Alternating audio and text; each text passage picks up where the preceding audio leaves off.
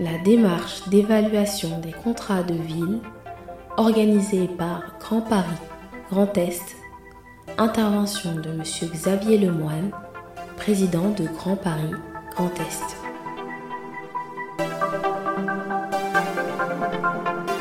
Je suis à titre personnel très heureux que Monsieur le ministre officialise ainsi euh, sa venue, certes dans son territoire, mais par euh, cette reconnaissance du travail qui est mené ce matin. C'est l'aboutissement, quoique nous ne sommes pas au bout euh, de l'exercice, d'un an de travail. Nous avons regardé la manière dont nos contrats de ville, dans nos sept villes du territoire, s'étaient avait obtenu ou pas les objectifs que nous étions collectivement donnés. À ceci près, c'est que nous avons sept villes en politique de la ville, sept histoires différentes, sept quartiers différents, sept politiques municipales différentes. Et qu'il a fallu à l'intérieur du territoire harmoniser tout cela, voir tout ce, que nous avions en commun et qu'il fallait renforcer, et voir quelles étaient toutes les spécificités que dans chacun de nos quartiers, chacune de nos villes, nous voulions garder.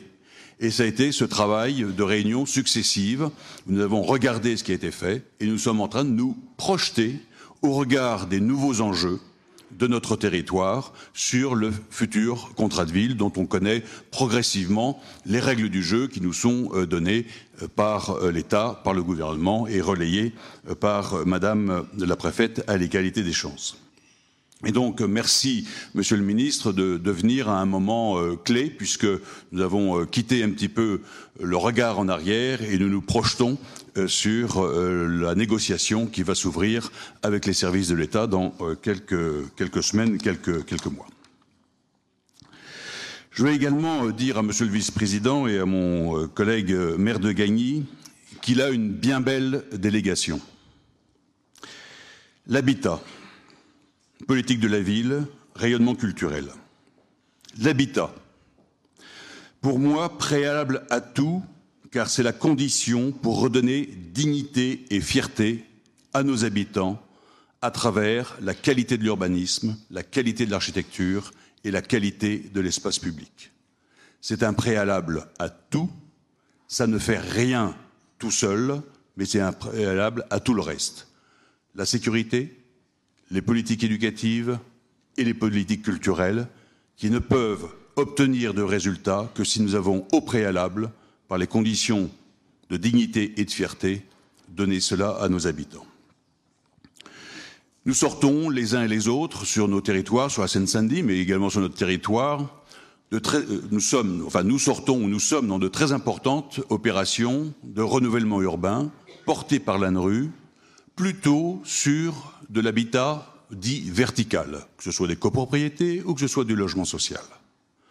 Or, cela fait plusieurs années qu'un certain nombre de maires alertent les services de l'État, qui lui-même en a pris conscience, ce n'est pas une nouveauté pour lui, que nous avons dans les grandes zones pavillonnaires une dépréciation sociale et urbaine à l'œuvre, souterraine, relativement invisible, éparse, diffuse, difficile à quantifier, à périmétrer, mais qui néanmoins pèse, je dirais, sur la vie sociale de nos communes, sur l'insécurité, sur la réussite scolaire, sur les questions de salubrité et sur les questions tout, simplement de dignité et de fierté dont je parlais euh, tout à l'heure.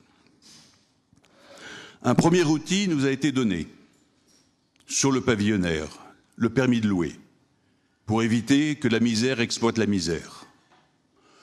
J'en ai fait part tout à l'heure euh, rapidement à Madame la Préfète. Je ne vais pas détailler euh, les difficultés dans lesquelles nous sommes. J'interpelle également euh, Olivier dans ses responsabilités ministérielles que la lecture qui avait été faite les mois précédents de ce dispositif par les services préfectoraux et les services régionaux de la DRIL nous permettait d'être assez actifs il semble qu'une nouvelle lecture du dispositif nous rende moins euh, performants. En tout cas, nous l'avons quantifié et objectivé. J'en ai fait part. On est dans un échange, mais je pense qu'il y a là euh, un outil dont il faut préserver la crédibilité, auquel cas nous serions à nouveau démunis sur ce qui se passe dans le pavillonnaire. Je n'insiste pas euh, davantage. Voilà pour l'habitat. Deuxième délégation que Rollin euh, porte, c'est la politique de la ville, politique partenariale par excellence et qui touche à tous les aspects de la vie de nos administrés, de nos concitoyens. Je voudrais attirer l'attention sur une des politiques sur lesquelles nous avons, euh, à Clichy et à Montfermeil, porté une attention toute particulière.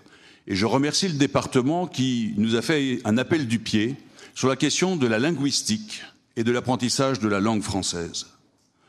Tout comme la dignité et la fierté à travers les conditions d'habitat, je pense que la bonne maîtrise de la langue française, au-delà d'un simple aspect utilitariste, conditionne derrière l'autonomie personnelle, familiale, sociale, professionnelle des personnes que nous accueillons dans nos villes. Nous avons, avec Clichy-sous-Bois et Montfermeil, un dispositif euh, très particulier qui a toujours été soutenu euh, par euh, les services de l'État. Un certain nombre de villes le regardent. Le département nous a fait des propositions pour détecter, au-delà des villes en politique de la ville, la réalité de la maîtrise du français par les populations que nous accueillons. Nous n'avons pas été au bout, me semble-t-il, de la démarche. C'est ainsi, mais je me permets de ressouligner cette importance pour moi extrêmement forte que nous devons accorder à la bonne maîtrise de la langue française et tout ce que ça comporte euh, derrière. Et donc, deuxième aspect de la délégation de Roland Cranoli, et qui porte, voilà. Troisième aspect, rayonnement culturel. Rayonnement culturel, j'y crois. Je prends et je considère la culture comme étant la clé de voûte des multiples politiques sectorielles que nous menons les uns et les autres dans nos communes. Un maire, c'est 40 métiers différents, l'État, c'est sans doute encore plus. La politique de la ville rassemble toutes les initiatives euh, et les moyens. La culture, pour moi, est la clé de voûte.